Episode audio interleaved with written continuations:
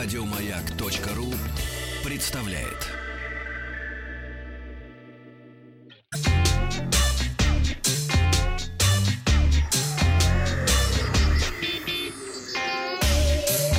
Страна транзистория.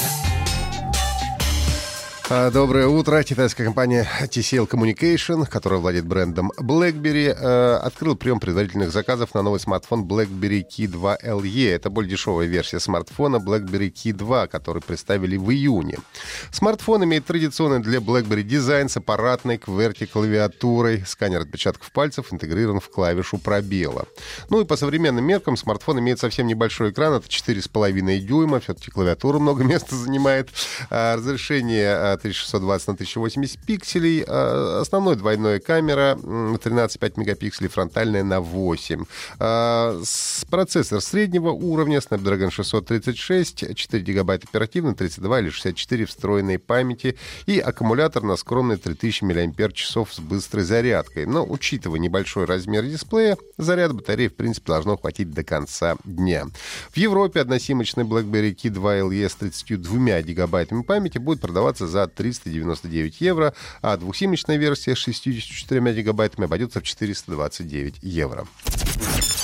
Компания Huawei вчера в Китае представила флагманский смартфон слайдер под брендом Honor, Honor Magic 2, который приходит на смену модели Honor Magic, вышедшей в 2016 году.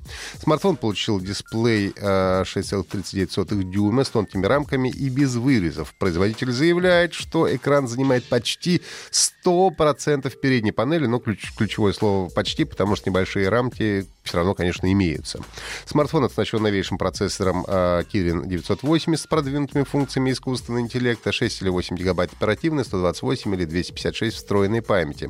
Ну и, конечно, основная фишка гаджета — это э, конструкция выдвигающегося блока с фронтальной камерой и сенсорами, выполненного в виде слайдера. А, Сканер отпечатков пальцев встроен в экран. Основная и фронтальная камеры получили по три сенсора, то есть получаем шестикамерный смартфон.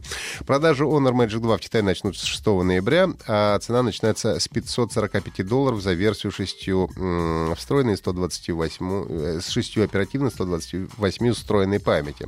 Ну а также были представлены новые флагманские смарт-часы под брендом Honor. Модель называется Honor Watch Magic. Часы могут отслеживать пульс в режиме реального времени, дают советы по здоровому сну и советы по технике дыхания, э, чтобы э, не волноваться и снизить частоту пульса. Huawei планирует, в отличие от Honor Magic, э, э, от смартфона, представить часы Honor Watch Magic для международного рынка в январе этого года. В Китае продажи начнутся с 1 ноября, то есть сегодняшнего дня. Компания Питой запустила кампанию по сбору средств на робота-котенка Нибл. Разработчики уже собрали необходимую для запуска производства сумму в 60 тысяч долларов, но желающие получить робокота э, со скидкой по цене 200 долларов все еще могут присоединиться к этому проекту. По словам разработчиков, это самый легкий и быстрый робокот, который действительно может ходить, а также ползать и стоять на задних лапах. Робот управляется с помощью микроконтроллера, который отвечает за э, мышечную э, кошечную память, да, которую кот задействует для движения. Кота можно обучить э, разным новым трюкам, а также установить у него компьютер Raspberry э, Pi, чтобы э, кот стал еще умнее. Рост Нибл 14 сантиметров, вес 350 граммов. Ну и полная цена за робокота составит 250 долларов. Начало поставок запланировано на апрель следующего года. НАСА приняло решение завершить миссию космического телескопа Кеплер. Аппарат был запущен еще в марте 2009 с целью поиска планет за пределами Солнечной системы. Основная программа была рассчитана на 3,5 года. Весной 2014 года был дан старт расширенной миссии по наблюдению за яркими звездами.